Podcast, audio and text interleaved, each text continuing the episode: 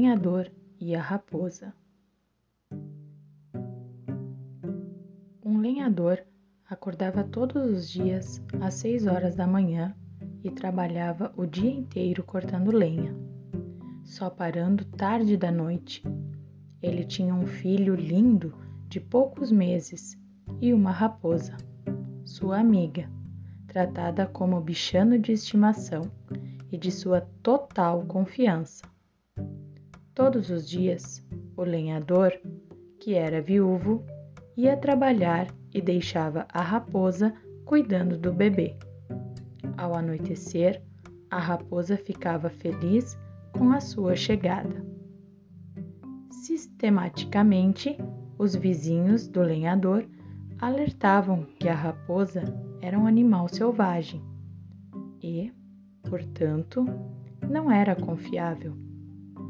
Quando sentisse fome, comeria a criança. O lenhador dizia que isso era uma grande bobagem, pois a raposa era sua amiga e jamais faria isso. Os vizinhos insistiam: Lenhador, abra os olhos, a raposa vai comer seu filho.